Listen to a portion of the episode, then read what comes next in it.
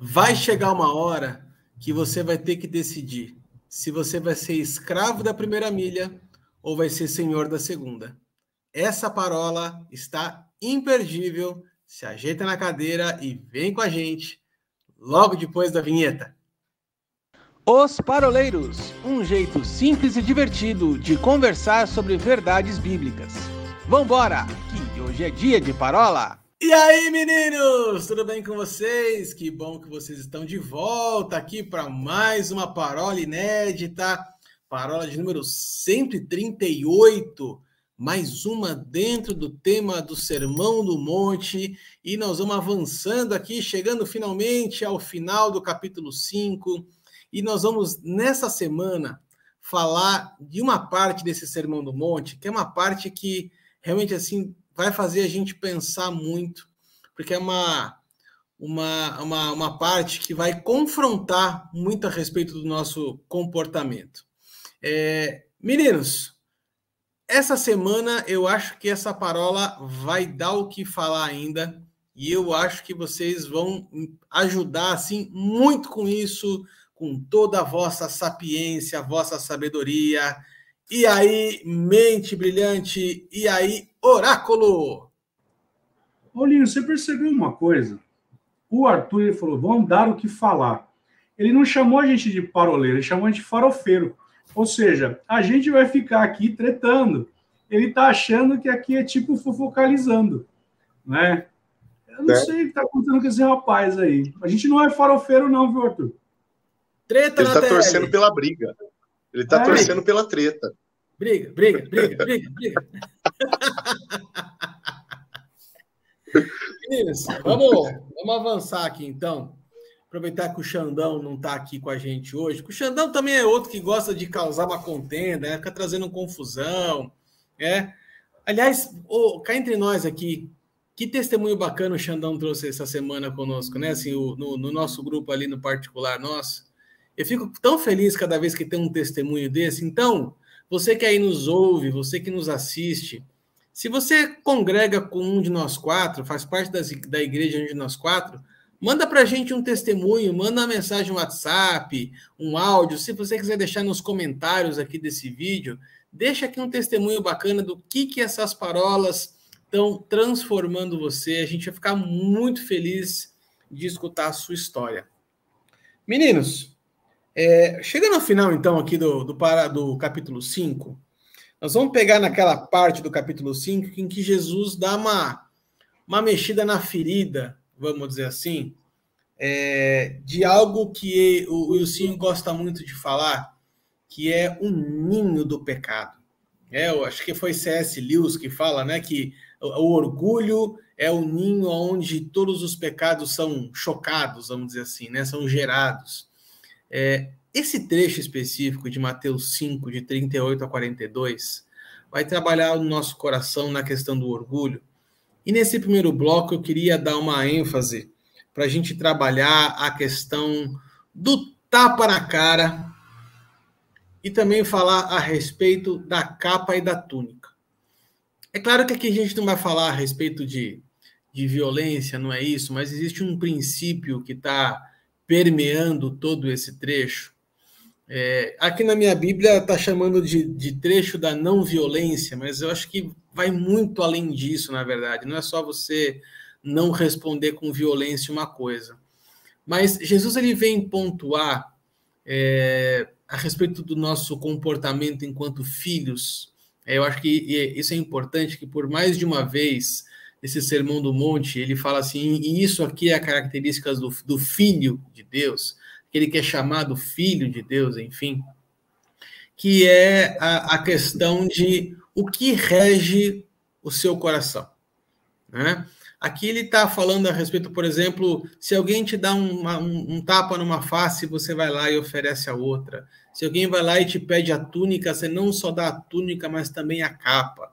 É, Aqui existe um fio condutor, que eu acho que dá para a gente bater um papo bem legal aqui, que é exatamente esse, assim, o que rege o seu coração? É, eu queria escutar de um, lado do Ilcinho, e eu acho que é, as outras palavras que ele falou a respeito disso, ele foi muito feliz nas colocações que ele fala, a respeito de justiça, justiça própria. Né? Quando a gente fala assim, ó, você dá um, se alguém te der um tapa na cara, você não devolve o tapa na cara, você exerce justiça de Deus.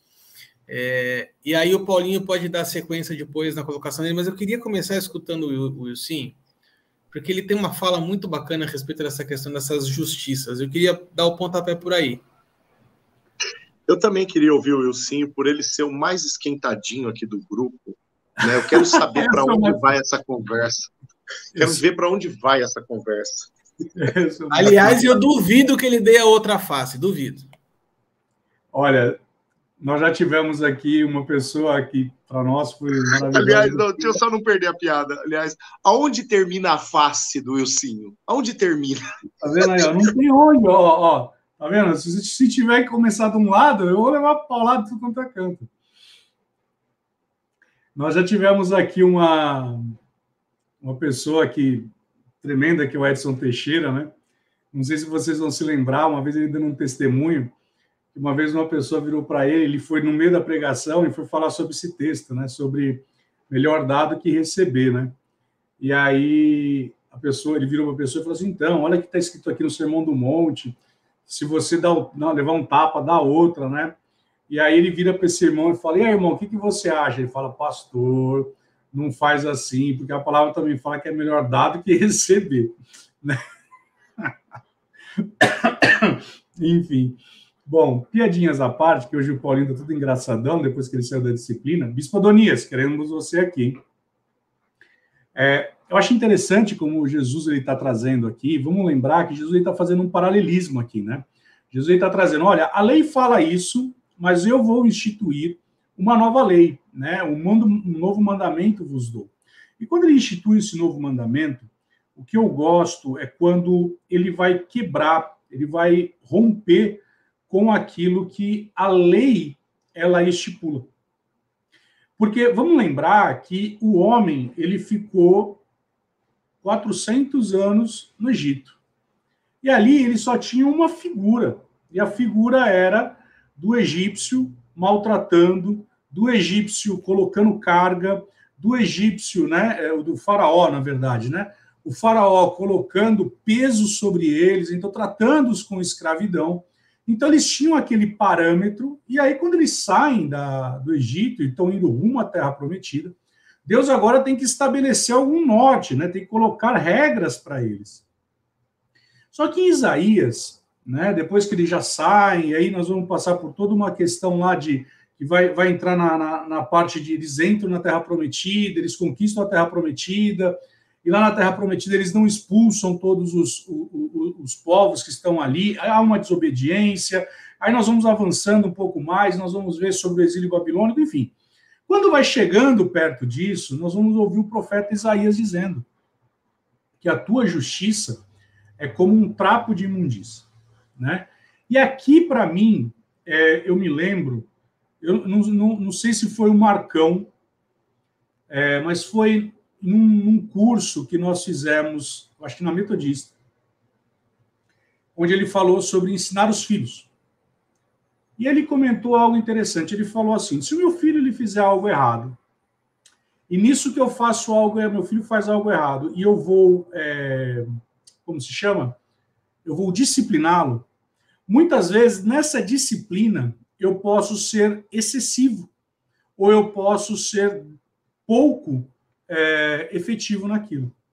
E aí ele trouxe um elemento que para mim foi muito interessante, que ele foi o seguinte, ele falou, olha, é, na medida que eu exerço a minha própria justiça, essa minha justiça, ela pode ser excessiva ou ela pode ser menor.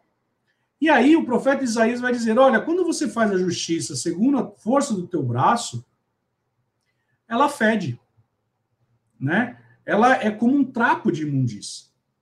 E aí nós vamos trazer aqui para o que Jesus está falando. Jesus está falando: olha, vocês, muitas vezes, vocês fizeram olho por olho, dente por dente, porque a lei falava para você fazer isso. Mas você já parou para pensar que, como diz lá em Gálatas, que a fé opera pelo amor. Aonde que estava o amor nisso? Aonde estava o perdão nisso? O apóstolo Paulo ele vai dizer a tal ponto que ele diz o seguinte: que é melhor que você sofra o dano que você experimente o dano, que você suporte o dano, que você não vá para cima. O apóstolo Paulo, ele parafraseia aquilo que está em Provérbios, e ele diz o quê? Aqueles que te perseguem, para você tratá-lo bem, leva um copo de água, sabe? Porque isso vai amontoar brasa na cabeça deles, né? E faço um paralelo, faço um parênteses aqui, certa vez quando eu estava ensinando, explicando sobre essa questão do da brasa na cabeça, e falei, gente, isso aqui vai gerar um nível de consciência na pessoa, do tipo, por que que eu mesmo tratando tão mal o Paulinho, tão mal o Paulinho, tão mal o Paulinho, mesmo assim, ele vem e ele demonstra um amor, um carinho, uma atenção por mim. Isso é o derreter, né? É, é a brasa na cabeça, né? E a pessoa virou para mim e falou assim: Nossa, eu julgava que era algo espiritual, que vinha mesmo uma brasa na cabeça da pessoa. Aí eu falei: Não, irmão, não é assim não. Peraí, vamos devagar aí, que senão não vai dar certo. Então nós vamos ver que a partir do momento que Jesus ele vai introduzir aqui o princípio do amor, a lei de ouro, ele vai introduzir o seguinte: olha, lá atrás era na força do braço, você tinha que agir de uma forma segundo a tua razão, mas sabe de uma coisa? Você poderia estar excedendo. Vamos lá, vamos pegar. Deus fala para Moisés: Moisés, bate na rocha. Ele vai lá e bate na rocha, sai água. O povo, de novo, fala: estamos com sede. Aí Deus fala para ele: fale a rocha. E aí ele vai lá e desce o cacete na rocha. Quando ele desce o cacete na rocha, de novo, ele está introduzindo a força do braço. Então você imagina se todas as vezes que nós fôssemos operar, é, a palavra fala de novo, né, lá em Gálatas, que a fé opera pelo amor. E eu estou operando com força, sabe? Eu não vou conquistar o meu irmão. Eu não vou conquistar de forma alguma. E aí Jesus ele vai trazer algo bem interessante. Ele vai, ele vai trazer uma ruptura nisso. Ele vai falar: olha, vocês ouviram o que foi dito, olho por olho, dente por dente. Eu, porém, vos digo: não se oponham ao perverso. Se alguém lhe der um tapa na face, ofereça outra também. O que, que ele está fazendo aqui? Ele está falando: olha, no final do dia, que salvo erro está lá em Hebreus, falando: ó, a justiça pertence a Deus. Na medida que você virar a face, sabe de uma coisa? O teu juiz, o justo juiz, é quem vai julgar a tua causa. E aí, é, tem um testemunho do ministério que eu participo, do apóstolo, na verdade, dois, dois, dois, é, dois testemunhos muito interessantes. O primeiro deles, onde a, a, igreja nossa lá em Campina Grande, a sede foi montada e constituída, e na outra, do outro lado da rua, um outro pastor começou a construir uma nova igreja.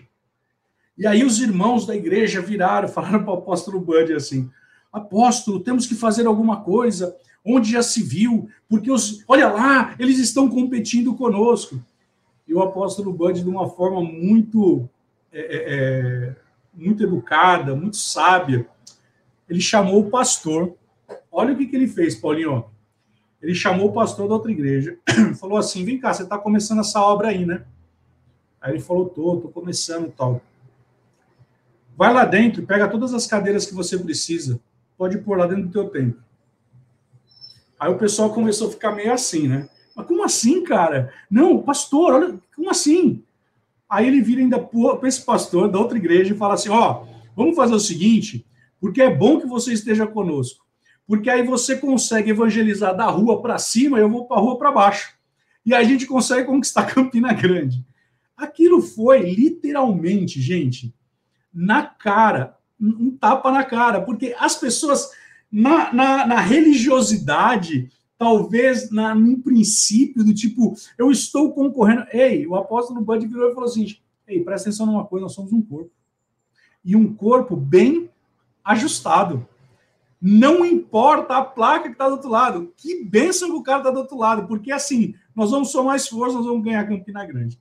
O outro testemunho, Paulinho, aconteceu com o apóstolo Bud faleceu, nós temos um outro pastor presidente no ministério, e aí chegou um determinado um homem lá na igreja tal, e começou a falar que ele foi defraudado. Não, porque eu sofri o prejuízo, porque um irmão fez isso comigo, não sei o que lá, tal, tal, tal. Aí o apóstolo Guto virou e falou o seguinte: tá bom então, rapaz, quanto que é? Os dois, tinha dois pastores na sala, Paulinho. Os dois pastores falaram: não, apóstolo, não vai fazer um negócio desse. Não, não. Pode fazer. Quanto que é o prejuízo? E o irmãozinho foi lá e falou. Mal sabia ele, do outro lado da cidade, nós tínhamos hoje falecido o profeta Gilson, Gilson Lima. Ele era da Polícia Federal. E ele teve, ele teve uma visão desse irmão. Paulinho, coisas de Deus. Esse cara, ele, ele saiu de dentro do nosso templo, foi e cruzou com esse Gilson. Ele chegou e falou assim: o Gilson falou, rapaz, eu não te conheço direito, mas eu quero falar algo para você. Hoje pela manhã eu estava assim acessado, Deus me deu uma visão a teu respeito. E vou te falar uma coisa: não faça o que você está querendo fazer, porque virá um juízo sobre você. Esse rapaz, na hora, Paulinho, ele vai, ele volta correndo para a igreja e pede perdão para o apóstolo Guto. Aí foram perguntar para o Guto, mas Guto, você ia pagar para o cara sabendo que você não estava errado. E aí ele cita esse texto de Coríntios, que Paulo fala: é melhor você sofrer o dano. Porque a palavra vai falar, e aí se nós continuarmos aqui, ele vai falar a respeito disso, ele vai falar: rapaz, como que nós vamos levar para um ímpio, para um juiz ímpio, julgar a causa entre irmãos? Se você lá naquele dia, falando do dia né, do, do, do, grande trono branco, nós vamos julgar até os anjos, rapaz. Como que você pode fazer um negócio desse? Então, Arthur, é, a gente muitas vezes nós estamos praticando a nossa justiça. A nossa justiça, ela fede. É duro isso. A nossa justiça fede. Mas se nós deixarmos na mão do justo juiz a nossa causa, ela vai ser julgada. E ela vai ser na medida. Ela não vai ser nem além e nem aquém. Quando, quando Arthur passou a palavra para o Will, eu fiz questão de brincar. Falando, também quero ouvir, porque ele é o mais esquentadinho. porque justamente é por esse ponto que Jesus está passando quando ele apresenta esse princípio. Né? É, e eu vou ser assim, bem, bem prático e direto no que esse texto é, ensinou para mim em um determinado momento da minha vida. Uh, em uma determinada ocasião, não veio ao caso, mas uma ocasião uh, de uma afronta muito grande, né, de, um, de uma injustiça muito grande. É, essa foi uma das passagens que Deus coloca no meu coração para que eu pudesse meditar e refletir sobre ela. Né?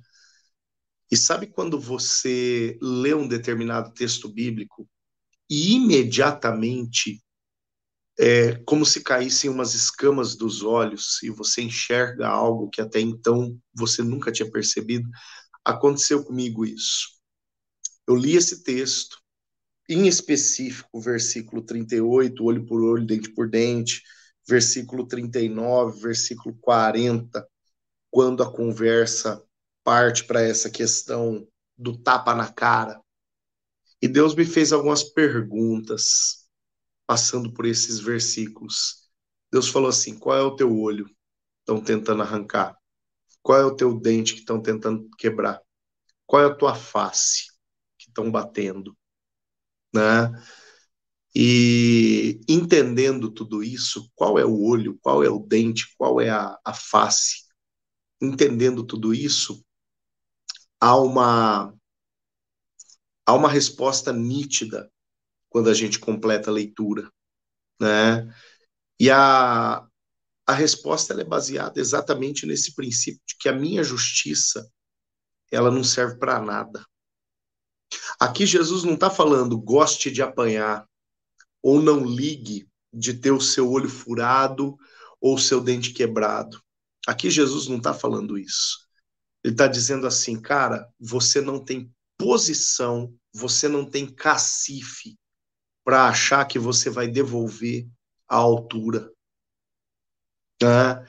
Primeiro, porque a ausência do direito do outro em fazer algo com você não te outorga direito de responder da mesma forma. Né? Então, o outro ele não tem direito de te defraudar de forma alguma. Mas se defraudar, aí ele está incorrendo em pecado, e você não tem o direito de pagar com a mesma moeda, porque senão vai ser a tentativa de encobrir um pecado cometendo outro. Tá? Então, para mim, essa, essa, é, é, essa, esse entendimento que o Senhor deu foi muito decisivo. E é muito decisivo. Então, a questão aqui não é gostar de apanhar, gostar de ser passado para trás, gostar de ser enganado, gostar de ser defraudado de alguma maneira. A questão aqui não está no gostar ou não, porque ninguém gosta, né? Aliás, ninguém deve gostar, né? A questão está na resposta que eu vou dar. E a resposta que eu vou dar, ela determina ou ela revela, melhor dizendo, uh, onde eu estou né? Se eu respondo da mesma forma uh, com a qual alguém agiu de má fé ou de maneira pecaminosa contra mim, eu estou na mesma posição desta pessoa. Agora, se eu respondo de uma maneira pautada, baseada em valores celestiais e tocando naquilo que o Will falou, reconhecendo quem é o justo e verdadeiro juiz que tem sobre os seus ombros o poder de absolver ou de culpar, declarar culpa, uh, então no final das contas eu estou demonstrando que a minha posição é uma posição de submissão a este que eu declaro ser o justo juiz da minha vida.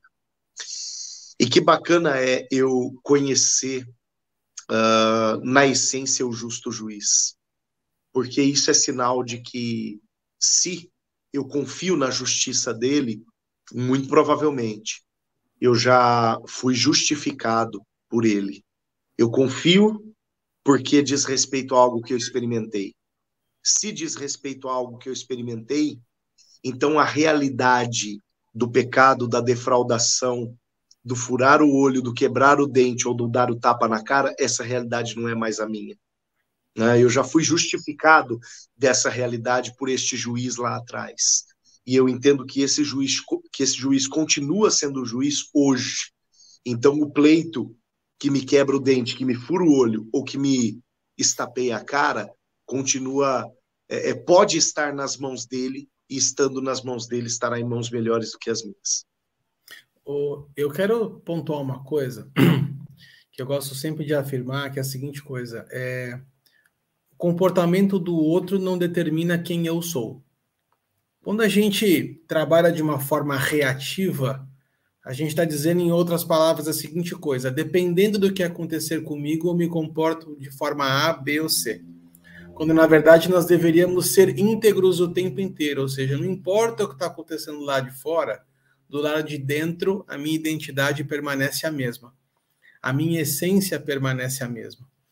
É, é, e, aliás, é exatamente nesses momentos de contraponto, é, nesses momentos de, é, de, que a gente é açoitado, ou que a gente é confrontado, ou que a gente é invadido muitas vezes, que a gente coloca para fora quem realmente nós somos.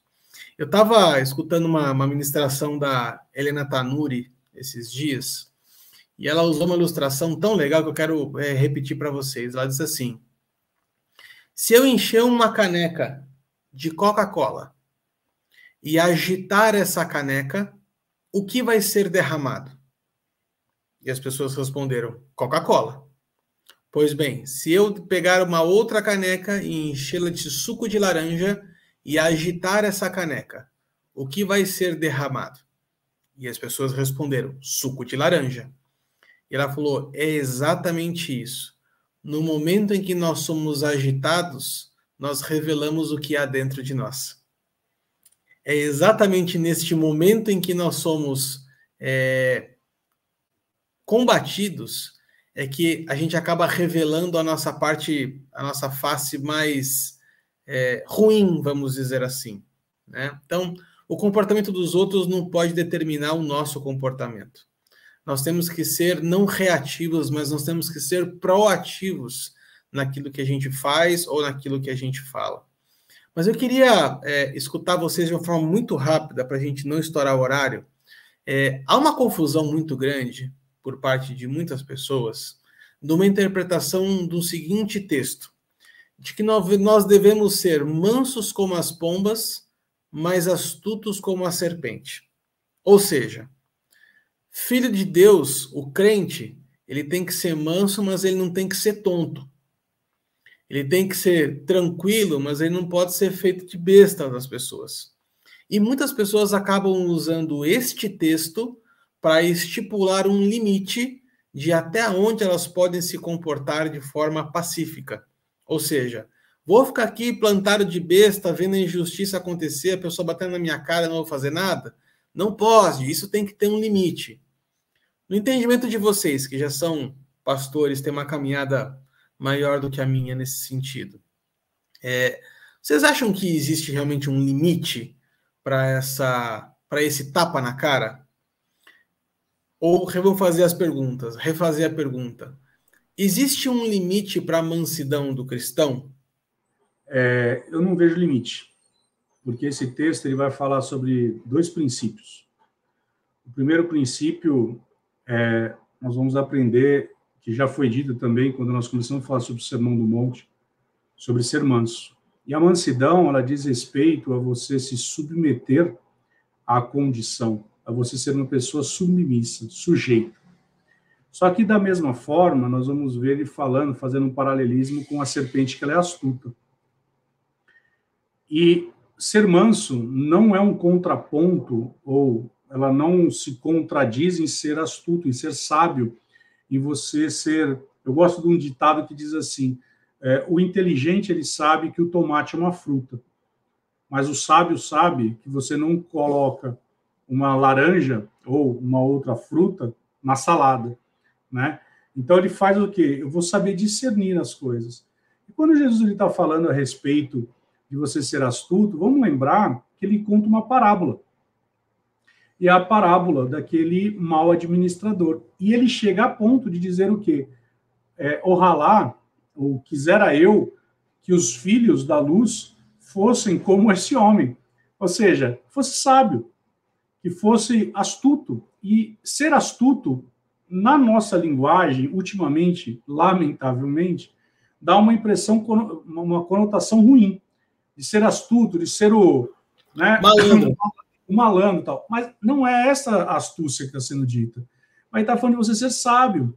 Ou seja, na medida que eu me sujeito, eu sei da situação, mas eu também eu sou astuto, eu sou sábio, eu sei como lidar na situação, né? É, coisa interessante, eu, ultimamente eu e minha esposa estamos assistindo muito The Chosen, né?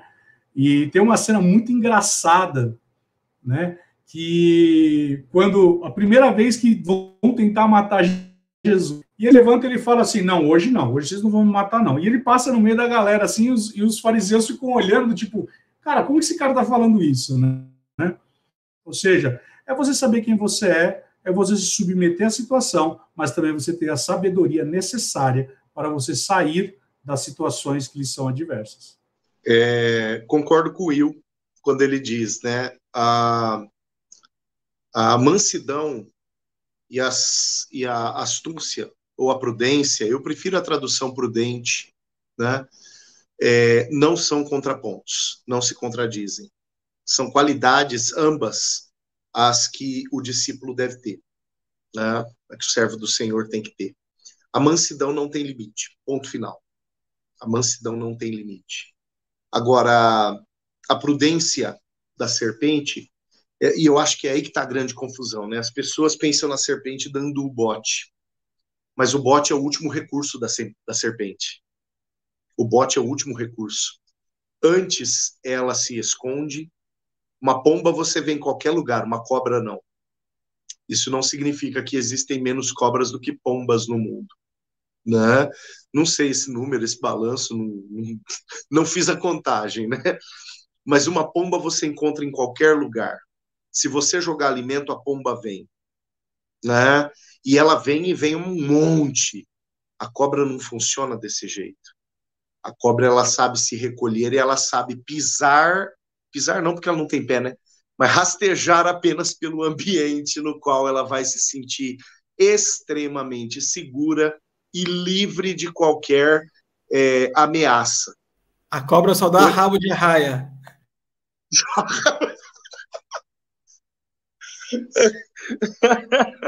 verdade, verdade.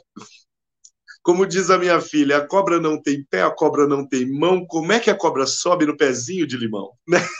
Isso aí. Mas por aí, ó. Mas olha só, a astúcia dela está nela saber se recolher, aguardar a hora certa, para que ela possa evitar os riscos, e o bote continua sendo o último recurso. É o recurso, né, quando nada mais há a ser feito. Então, é justamente dessa astúcia anterior, ou desta prudência anterior, a prudência da autopreservação, que Jesus coloca. Então, Jesus está deixando muito claro o seguinte: vai ter hora que você vai poder se expor com toda tranquilidade, como é a questão da pomba. Agora, vai ter hora que você vai precisar se recolher, né? Saber por onde você está andando, saber onde você está pisando, saber qual é o território, saber em quem você pode ou não confiar, o que você deve ou não falar, o que você deve ou não fazer. Né? Então é esse nível de entendimento ali. Jesus está invocando muito mais o ensino acerca do entendimento uh, contextual, né, do que do, do que o ser é, inocente e o ser espertinho, né? É, uma coisa não anula a outra, como o Ilcinho disse, e não é isso, não diz respeito à inocência e esperteza, mas diz respeito à estratégia de lidar com determinadas circunstâncias de forma espiritual. Legal que a gente não deve responder malandragem com malandragem, né? É, acho que aqui fica a grande lição da, da, desse texto. Né? Quando a gente fala a respeito da astúcia, eu, eu gostei dessa definição que vocês colocaram. Enquanto vocês falaram, eu fui procurar aqui no dicionário e eu achei uma, uma definição muito interessante que é assim, alguém que não se deixa enganar com facilidade. Então, a astúcia está ligado muito mais à sabedoria do que à malandragem. Então, é, essa, essa é um contraponto legal. Bom, mas agora, no segundo bloco, a gente vai entrar no assunto de fundo, né, o assunto principal. É, eu, eu, eu acredito, Paulinho e o Wilson, que de alguma forma é, a segunda milha tem tudo a ver com a primeira metade dessa parola, né? Primeiro bloco, vamos dizer assim.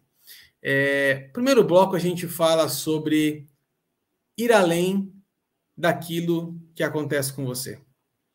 E a segunda milha vem exatamente dentro dessa mesma direção. Para quem não sabe, é, quando a gente fala a respeito de milha, as pessoas é, que talvez não tenham tanto contato assim com a Bíblia vão questionar por que raio essa milha está fazendo aqui, por que, que obrigam a pessoa a andar a milha? Bom, isso aqui é uma lei do Império Romano que diz que qualquer soldado romano, ou na verdade qualquer funcionário do governo romano, então não importa se é soldado ou se tem uma patente mais alta, ele tinha por direito, assegurado por lei, que a qualquer momento ele poderia exigir que um judeu carregasse a bagagem dele por uma milha de forma compulsória. Ou seja, não importa se você está ocupado ou não, não importa se você gosta ou não, não importa se você está disponível ou não, o que a lei exigia que você carregasse a bagagem de um soldado romano por uma milha. E se você acompanha a gente há mais tempo, você vai se lembrar de uma parola que nós fizemos dentro do tema batalha espiritual, quando a gente fala da armadura de Deus, que o Ilcinho ele trouxe a, a, a ilustração do soldado romano e falava a respeito de cada parte desta eh, indumentária tal. Só a roupa do soldado pesava em torno de 30 quilos, se eu não estou enganado, vocês falaram nessa, nessa parola. Então, além dos 30 quilos, o soldado ainda carregava uma bagagem. Então, poderia ser aí uma, uma tenda, poderia ser cantil, poderia ser, enfim, é, arma. Acho que arma não, arma ele não ia passar para o judeu segurar. Mas existia uma bagagem que não era leve, né? E ele exigia que o judeu caminhasse essa milha. Para quem não está acostumado também com o termo milha, milha é o equivalente a 1.600 metros, um pouco mais de um quilômetro e meio. Então você imagina aqui que você está lá, lindo, leve e solto, na porta da sua casa, quem sabe varrendo as folhas secas da árvore que estão caindo agora no outono, né? Estamos gravando aqui já em pleno outono. Você está lá no seu quintal varrendo as folhas quando passa alguém fala: escuta, amigão, vem cá carregar, você vai andar um quilômetro e meio carregando a minha bagagem enquanto eu enquanto eu fico aqui andando do seu lado. E aqui eu fico imaginando algo para a gente dar o pontapé aqui, meninos, que quando eu era criança é, e eu escutava esse texto, eu não, não tinha ideia desta questão da lei da milha, né, do serviço compulsório da milha, que é assim que chama, e simplesmente eu achava que o soldado passava lá e falava assim: vem cá, vem fazer companhia para mim até eu ir até em tal lugar. E aí eu fico imaginando um judeu, né? E, e, o Paulinho já falou isso em várias parolas, né? Que os judeus odiavam os romanos com todas as suas forças, afinal de contas, os romanos vieram, invadiram tudo, quebraram tudo, impunham uma pax que de paz não tinha nada, impunham impostos, enfim. A presença do Império Romano no território de Israel era algo abominável para aquelas pessoas. E aí ficava imaginando na minha cabeça de criança assim, puxa, você andar um quilômetro e meio do lado de um cara chato já não é fácil. Se andar um quilômetro e meio de um lado de um cara chato que você odeia, deve ser pior ainda. Agora, você andar um quilômetro e meio do lado de um cara chato que você odeia, carregando o peso dele, deve ser mais difícil ainda. E aí vem Jesus e fala assim: ó, você não vai andar um quilômetro e meio, você vai andar três. Isso aqui é algo que talvez para muitos seja algo incabível, né? Afinal de contas, por que, que eu tenho que fazer esse tipo de coisa? Até onde eu tenho que me comportar dessa forma? Ou por que Jesus levanta essa bandeira é, de que nós temos que ir muitas vezes além daquilo que nos pedem? E aí, meninos, o que, que vocês, o que, que vocês gostariam de complementar a respeito desse ponto aqui? Eu acho que você fez uma pergunta-chave, Arthur. Por quê? E o texto traz a resposta, e a resposta é o DNA dessa passagem. Por né? isso que eu estou aqui. Para rolar a bola boa, né? no, no versículo 45, a tua pergunta foi por quê, né? Toda essa história da segunda milha, por que todo esse esforço que parece sem pé nem cabeça, que parece injusto? A resposta está aqui, ó, para que sejais filhos do Pai que está nos céus. Né? Então a resposta está aqui. Olha só, vamos lembrar o Sermão do Monte. Jesus está falando com um monte de gente que são, com um monte de pessoas que são interessadas na religião e alguns deles rejeitados pela religião, as bem-aventuranças evidenciam isso, né? Que é a chamada do Sermão do Monte. E aí Jesus ele fala, ó, agora eu vou passar para vocês nesse pedaço aqui, agora eu vou passar para vocês uma condição que é inevitável se alguém quer é, se tornar filho de Deus. Então tem que fazer isso. Tem que andar a segunda milha. Se alguém te pedir a capa, tem que dar a túnica né? E depois do verso 45, eu digo que o DNA dessa passagem ela está no versículo 45, porque depois do verso 45, a palavra vai falar com que, é, ou, ou de que forma eu devo manifestar que sou filho. Né? Porque olha só, o filho parece o pai. Ponto final. Né? O filho parece o pai. Jesus ele fala: se você quer ser filho, tem que ser dessa forma. E aí a palavra vai falar a partir do verso 46 o porquê. Para para pensar, antes da gente ler o texto. É, o que eu tenho de amável em mim mesmo, a não ser aquilo que o Senhor plantou em mim? O que eu tenho de atraente ao Senhor em mim mesmo, a não ser aquilo que o próprio Senhor plantou em mim? O que eu tenho de bom, de útil em mim mesmo, a não ser aquilo que o Senhor plantou em mim? Então, por mim, se tirar a transformação e a regeneração e sobrar só o Paulo, so, e sobrar só o homem, e sobrar só o legado que me foi dado pelos meus pais, é, não há nada que seja atraente ao Senhor.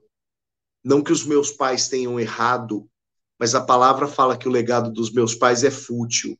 Fútil não é inútil, tá? Não vamos confundir uma coisa com a outra. O fútil é aquilo que é insuficiente para uma finalidade, é insuficiente para a salvação. Então, se existe alguma coisa que outorga a mim alguma possibilidade de salvação, não foram os meus pais que plantaram em mim. E os meus pais, quem sabe, eles devem ser aqueles que eles deveriam ser aqueles que eram os mais interessados na formação do meu caráter, para que eu viesse a reproduzir coisas boas. Mas ainda assim, plantando eles coisas boas em mim, as coisas boas que eles plantaram não são suficientes para a salvação. O que é suficiente para a salvação foi o Senhor que plantou em mim. Então, se tirar aquilo que o Senhor plantou em mim, não há nada que seja atraente ao próprio Deus. Só existe um ser repelente à presença do Senhor. Ainda assim, ele escolheu amar. Mas é melhor e mais fácil amar, e o próprio texto diz isso, quem me ama, né? É mais fácil, é mais lógico eu amar quem me ama, quem vai corresponder. Aí faz sentido a gente ler o restante do texto, ó. A partir do 46. Se amardes os que vos amam, que galardão tereis? Não fazem os publicanos o mesmo? Se saudardes unicamente os vossos irmãos, que fazeis demais? Não fazem os publicanos também assim? Sede vós perfeitos. Ó, aqui o link perfeito com o versículo 45. Sede vós perfeitos, como é perfeito o vosso Pai que está nos céus. A palavra está dizendo: você quer ser filho? Você quer ser considerado um filho? Você quer ser considerado um discípulo do Senhor? Então tá aqui, ó. Vá além do lógico. O porquê tá aqui. O filho imita o pai. O pai fez isso comigo. O Senhor me amou não tendo eu nada de amável. Então, se eu quero parecer o pai, eu olho para aquele que não tem nada de amável e o que, que eu devo fazer? Amá-lo. Eu olho para aquele que não tem nada de atraente, inclusive aquele que tem tudo de repelente, que está nos versos anteriores, o que faz andar uma milha a mais, o que me obriga a dar a túnica, o cara que né, abusa dos seus, daquilo que ele imagina serem os seus direitos, mas que passam por cima de mim, e eu vou amar esse sujeito. Por quê? Porque eu quero parecer o meu pai. Eu quero ser identificado como filho e como filho, eu tenho que ter o DNA do meu pai. E o que, que deve me convencer a isso? Aqui tem um jogo de lógica no que Jesus está falando. O que deve me convencer a isso? Porque de tranqueira eu também fui. De não ter nada atraente, eu também não tinha. De ter tudo repelente, esse era eu. E ainda assim o pai resolveu me amar. Então, se eu quero ter o mesmo DNA e revelar o mesmo DNA do pai, eu preciso fazer o mesmo. Ponto final. Simples assim, não? Parágrafo agora, outra linha. Agora, além do. A gente não fez nenhuma provocação para o Paulinho até o momento de agora. Então, lendo na Bíblia TPT, é interessante porque o verso 41 diz assim: é, e aquelas pessoas que são investidas de autoridade, se elas tomarem um propósito de tomar vantagem contra você, faça mais do que elas estão falando. E é interessante porque no verso 40 ele está falando: olha, se você for. Que é isso?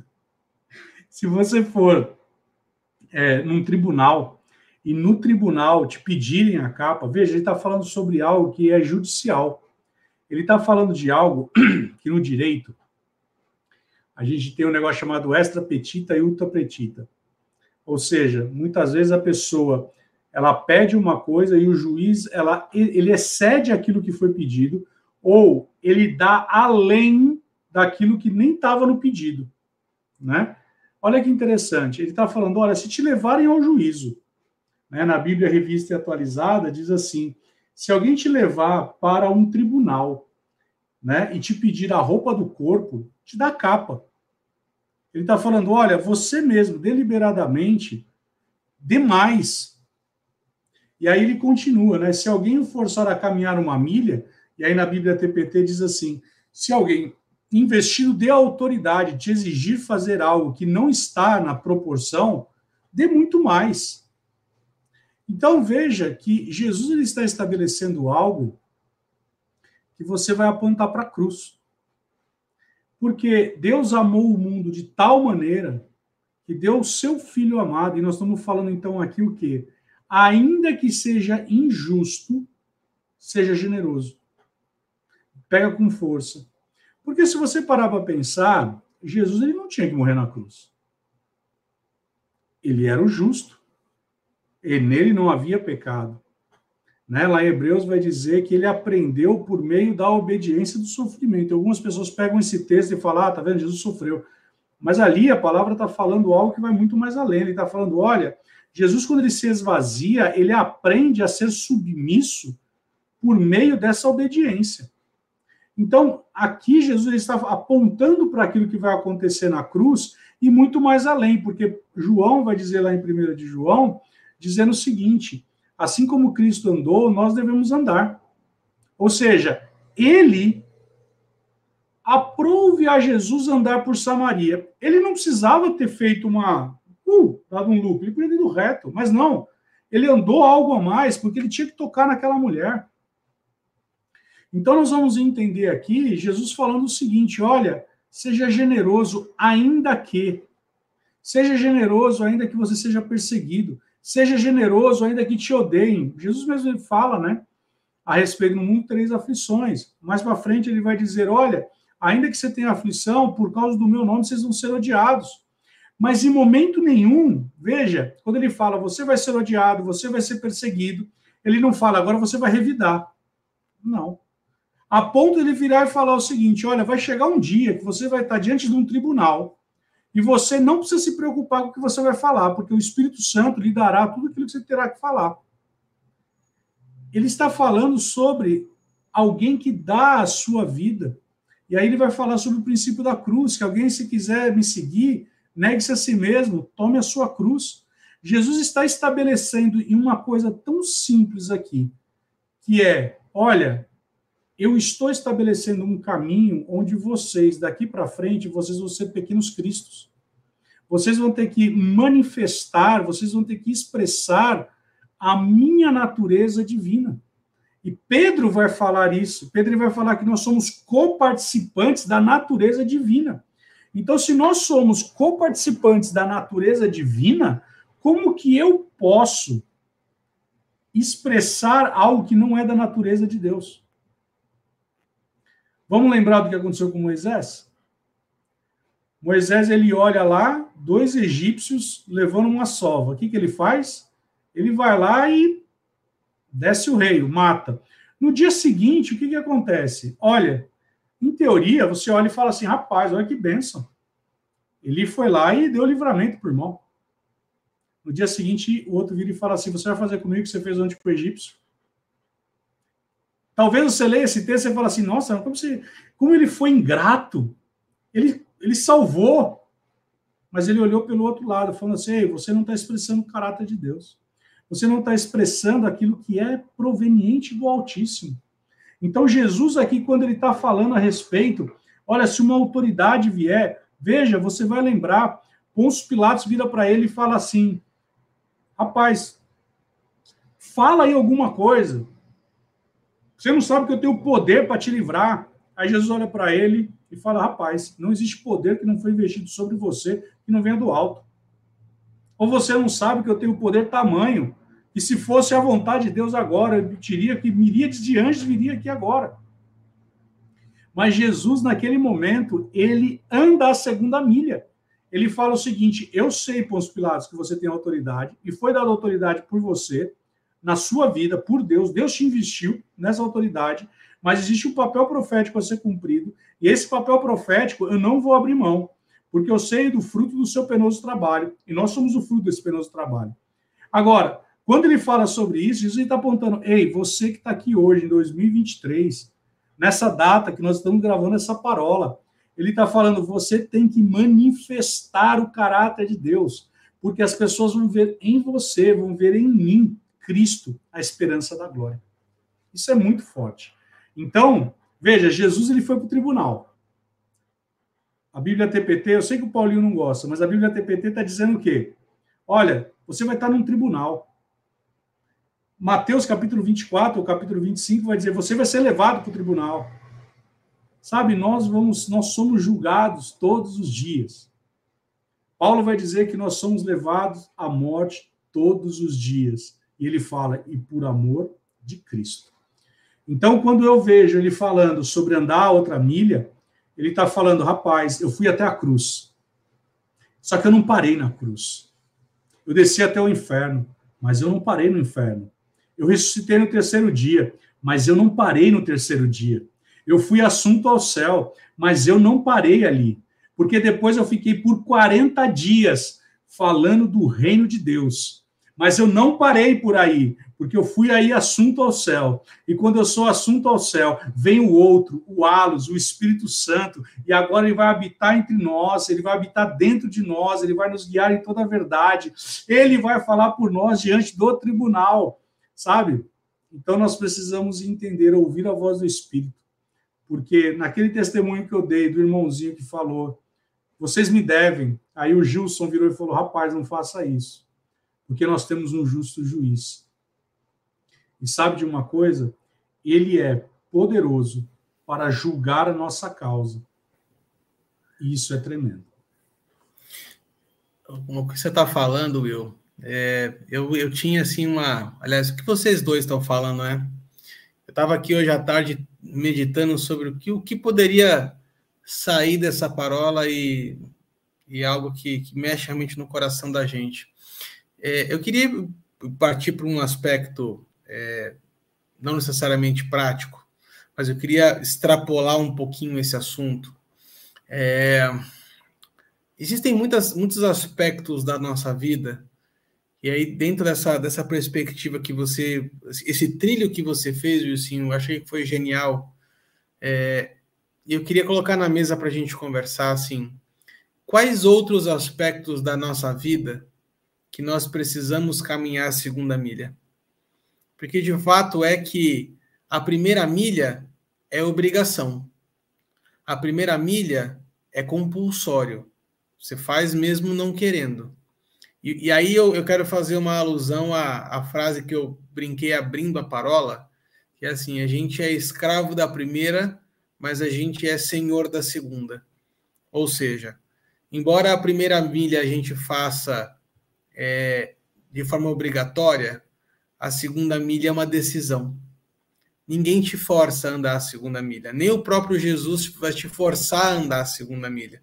Ele vai te orientar para.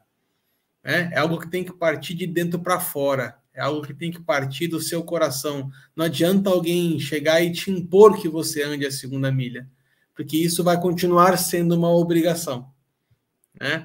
Então, andar a segunda milha é uma decisão. E aí, partindo para essa perspectiva prática e pastoral, é, existem muitas outras áreas da nossa vida que a gente precisa hoje ser capaz de decidir andar a segunda milha. É, podemos é, colocar aqui, por exemplo, as disciplinas espirituais.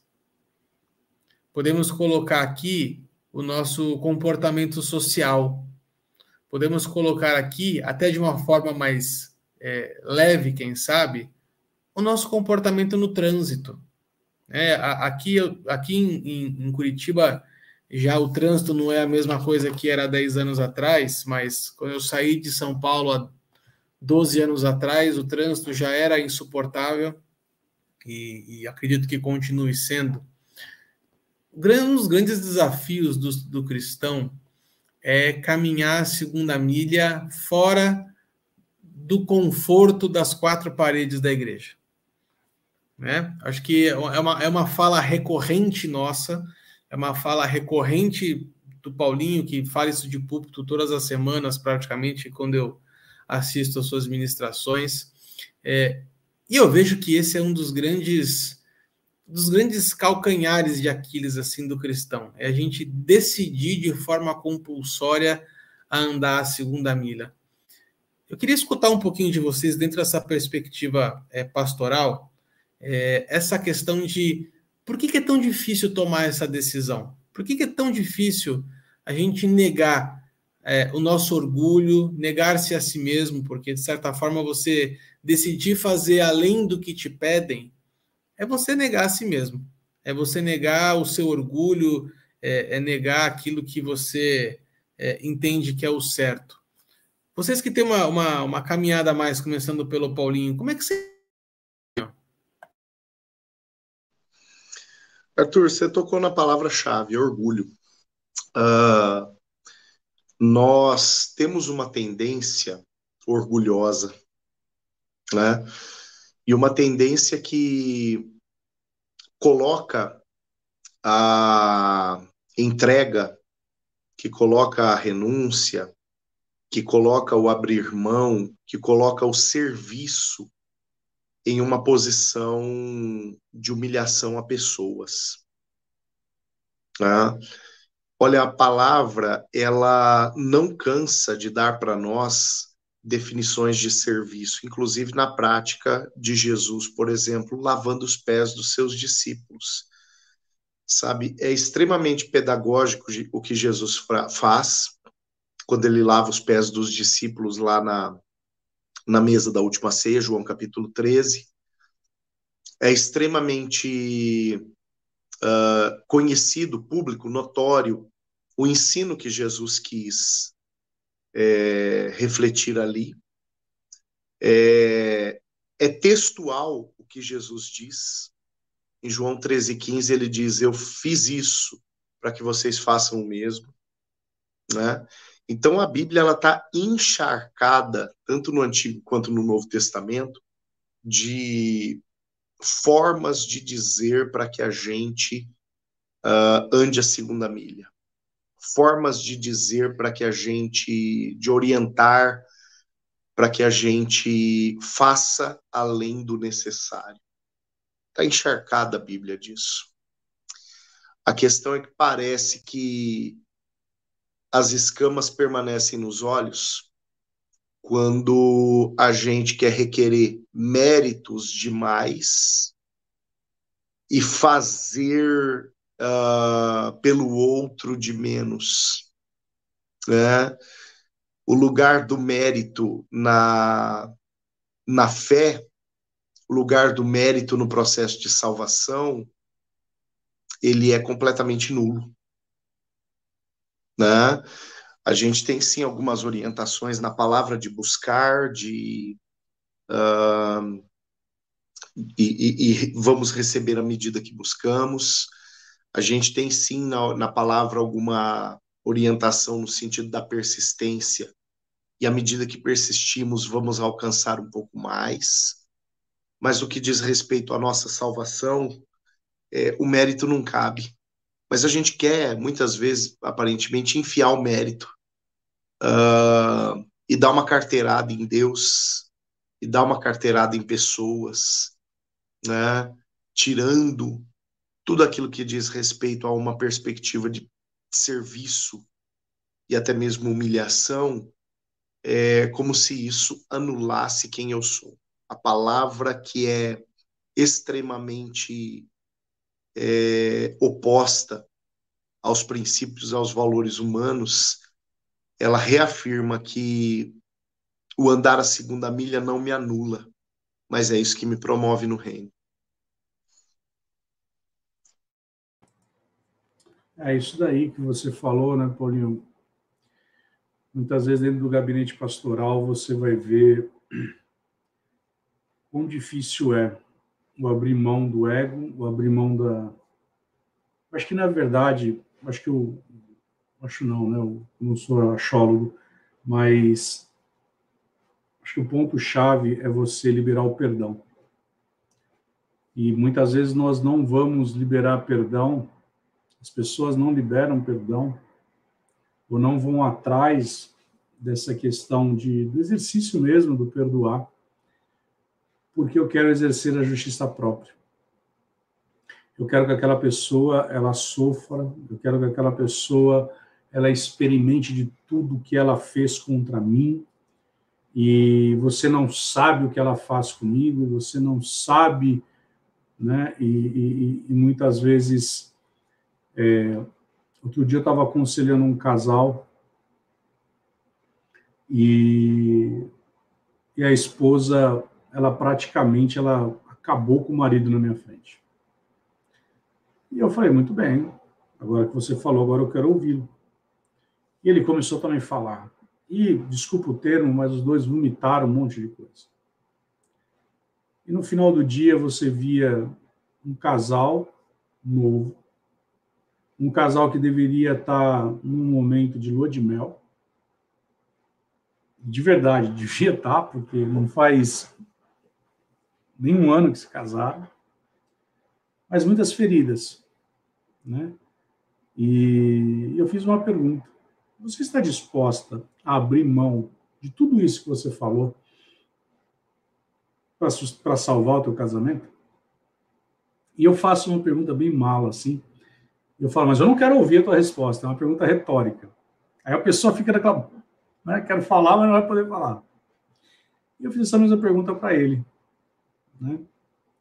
E é bem da verdade que chegou um determinado momento do, da conversa, Paulinho, que eu virei para ela e falei assim, a bem da verdade é que você não quer você não quer restaurar o teu casamento, você quer ter razão.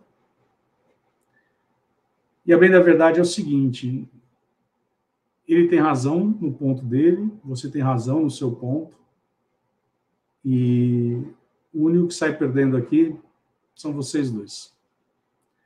Porque vocês não querem abrir mão, e aí é o ego. Vocês não querem se perdoar, vocês não querem liberar perdão, porque vocês acham que um está certo e o outro também está certo, e, e ali uma raiz de amargura vai vai minando. E nós vamos vendo isso daí na relação entre pais e filhos, nós vamos vendo isso na relação de amigos, nós vamos vendo isso daí nas, nas relações ministeriais, nós vamos vendo isso daí em inúmeras posições. E, e quem sai perdendo nisso tudo, vamos dizer assim, não perdendo, é pesado isso que eu vou falar. Mas o apóstolo Paulo ele fala assim: nós não devemos, não podemos negligenciar os ardis de Satanás. Né? E ali ele está falando de, sobre perdão. Ele está falando exatamente sobre perdão. Então, quando nós não liberamos perdão, quem toma vantagem contra nós é o diabo. E por que será que ele toma vantagem? Uma certa vez, uma pessoa disse que toda vez que nós pecamos, nós estamos alimentando Satanás. Né? Ele se alimenta do nosso pecado. Então, todas as vezes que nós permitimos com que ele ganhe vantagem sobre nós, e aí eu estou deixando, veja que interessante, eu não estou andando a milha estou fazendo com que o diabo vá na minha frente. Olha que interessante, quando na verdade, diz Paulo aos Romanos, que o Deus de paz em breve esmagará Satanás debaixo dos nossos pés. Ele não tem que estar na nossa frente, ele não tem que estar acima, ele tem que estar debaixo do nosso pé. Mas se nós não liberamos perdão, se nós não tomamos a decisão de ser feliz a ter razão, ultimamente eu tenho utilizado muito uma máxima, Paulinho, da guerra de pirro, né? Às vezes você vai, meu, você vai, vai, vai, vai, vai, vai, e aí você ganhou aquela discussão.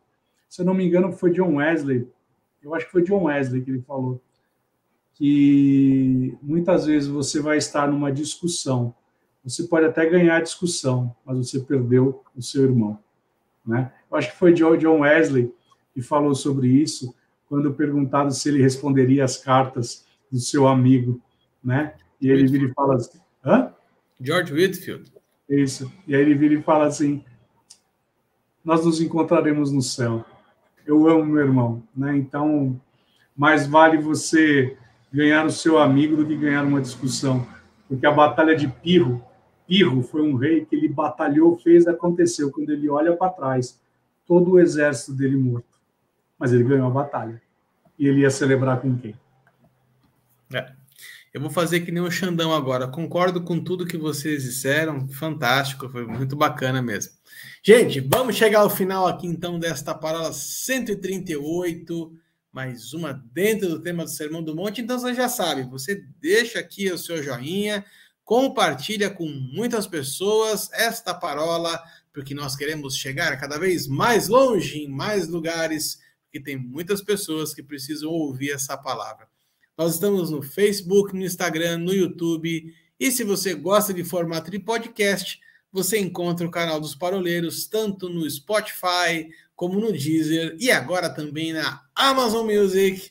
Um grande abraço para você, um grande abraço, meninos, para nós. Semana que vem tem mais, se Deus quiser. Forte abraço.